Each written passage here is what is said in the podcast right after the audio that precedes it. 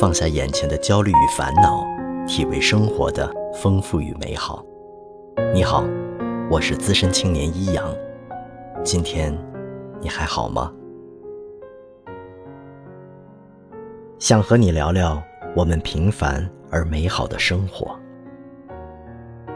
你也曾和我一样，总觉得有比生活更重要的东西吗？我们因为请假而羞怯，因为生病而愧疚。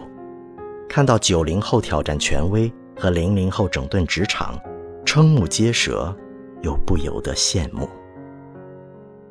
相信你和我一样，我们总被鼓励要为崇高的事业奋斗，被鞭策为往圣继绝学，为后世开太平。我们总是更关注人的工具性，错过了。生活本身那么多的美好，想想看，有多久没有陪母亲唠唠家常了？有多久没有陪老爸喝杯小酒了？有多久没有陪爱人看场电影了？又有多久没有像孩子们刚出生那样安静地盯着他们酣睡的小脸儿，目不转睛了？而我们自己。又有多久，没有心无挂碍的读读书、踢踢球、逛逛街、旅旅游了？其实，有什么比生活更接近永恒呢？对人而言，它就像空气，像阳光，像水。不管风足激紧，不管兴衰荣辱，不管战乱太平，它一直都在。前几天，看到有新媒体账号说，目前的人口出生率还不及天灾人祸的1942年。不知道这个说法是否属实，但至少我们知道，战争和饥荒没有阻挡繁衍生息，没有阻挡生活的步伐。所以，我们要始终对生活抱有最纯净的爱和尊重吧。就像小王子爱他的玫瑰花那样，如果一个人爱上了亿万颗星星中的一朵花，他望望星空就觉得幸福。他对自己说：“我的花在那儿。”但是，如果羊把它吃了，对他来说，所有的星星都像忽的熄灭了。熊培云也曾在他的文章《国家与玫瑰》中引用过《小王子》中的这段话。他说：“你需寻得你所爱，并且为之守望。”他说：“回望人类历史，千百年来，我们守望的不只是爱，还有生活。当政治横行无忌，夺走我之所爱，夺走我之生活。”那些被人高歌的伟大事业，同样失去了存在的意义与价值，也忽地熄灭了。他讲了两个故事。第一个故事发生在古罗马时期。据说，当年的罗马军队带着葡萄的种子到达位于高卢的伯纳时，发现这里充沛的阳光与丰厚肥沃的土地。特别适合种植葡萄，于是他们便和当地农民一样，边种植葡萄边酿酒。谁知三年后，当军队要开拔时，有近半的士兵都留了下来，因为这里的葡萄美酒俘获了他们的芳心，他们宁可留下来当酒农，也不愿意再去南征北战，拓展帝国的疆土了。为此，查理曼大帝后来还不得不颁布法令，禁止军队经过伯纳。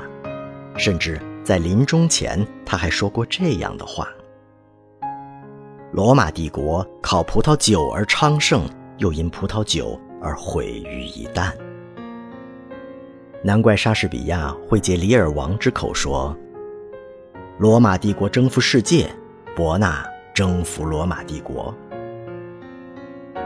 生活让战争走开，让帝国坍塌。第二个故事是关于巴黎玫瑰的。一九四二年五月，德军三个机械化师越过福日山脉，沿罗纳河两岸直趋巴黎。这天夜里，巴黎凯旋门广场周围的几乎所有人家都收到一大把鲜艳的玫瑰，里面附了一张纸条，上面写着：“明天上街，请都怀抱鲜花。”让纳粹看看，我们并没有被他们吓着，我们依旧热爱生活和大自然。字条的落款是“洛西亚，一个卖花姑娘”。据说，当德军进驻巴黎时，洛西亚看到平时生意兴隆的花店竟然没有一个人来买花，他心里十分难受，不是担心凋敝的生意，而是沦落的生活。于是，他将店里所有的玫瑰花和他从别人店里买来的玫瑰花一起打包，送给左邻右舍。洛西亚的行为感动了大家。第二天早晨，驻扎在香榭丽舍大街的德军发现，几乎所有的巴黎女人都手捧鲜花，面带笑容，眼里没有一丝绝望的神情。当时，法新社记者。以玫瑰花的早晨报道此事，这个细节给了远在伦敦的戴高乐将军和他的自由法国的战士们极大鼓舞。十年后，戴高乐还专门找到了罗西亚，并且将她称为巴黎的玫瑰。当年执勤的德军士兵著书回忆此事时，同样不忘感慨：“我们可以征服这个国家。”却无法征服生活在这里的人们。这两个故事还让我想到了电影《泰坦尼克号》中的那支乐队。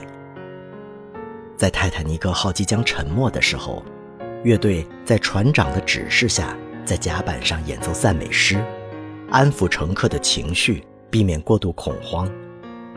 眼看着船体倾斜的越来越严重。乐队领队华莱士不得不解散乐队，让他们各自逃命，而他自己则选择留在原地，继续演奏那首著名的《与主更亲近》。乐队其他成员听到队长的琴声，也纷纷调转回来，重新加入演奏。电影中这支乐队的原型是现实中泰坦尼克号上的八位音乐家。他们分属于一个三重奏乐队及一个五重奏乐队。乐队成员于南安普敦以二等舱乘客身份登船，直到船只沉没当晚，两支乐队都是单独演奏。一个是小提琴家华莱士·哈特利领衔的五重奏乐队，另一个是乔治·克林斯领衔的三重奏乐队。在泰坦尼克号撞上冰山开始下沉之后。克林斯及其他乐队成员聚集在头等舱休息室，开始演奏音乐，安抚乘客。随后，他们又来到甲板前半段，在船组成员撤离乘客时继续演奏。许多幸存者说，乐队一直演奏到最后一刻。乐队成员中只有三位的遗体被找回。唯一的一位女性音乐家甚至没有留下一张照片。一位幸存者是这样回忆的：那一晚发生了许多勇敢无畏的事情，但没有人比那些随着船只缓缓沉没仍在继续演奏的人们更勇敢。他们演奏的音乐就如自己不朽的安魂曲一样，他们有权名垂青史。这就是生活的迷人之处，生命尊严的伟大之处。尊重生命，珍视生活，不正是所有宏大叙事所以延续的底层逻辑吗？杜特兰在《世界文明史》中说：“文明就像一条注有河岸的河流，河流中流淌的鲜血，是人们相互残杀、偷窃、争斗的结果。这些通常……”就是历史学家们所记录的内容，而他们没有注意的是，在河岸上，人们建立家园，相亲相爱，养育子女，歌唱，谱写诗歌，甚至创作雕塑。由此而言，我赞同熊培云的评论：偶尔走失，从未离开。没有比生活更古老的过去，也没有比生活更高远的未来。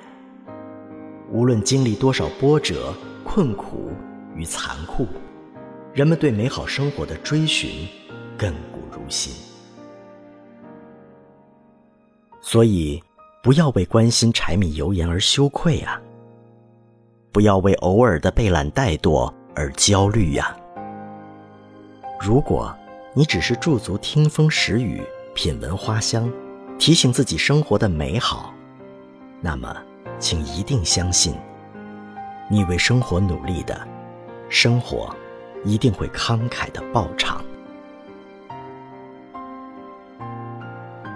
分享快乐，分担烦恼，欢迎点赞订阅我的故事，也希望在评论区听到你的声音。我是资深青年一阳。愿你一切安好。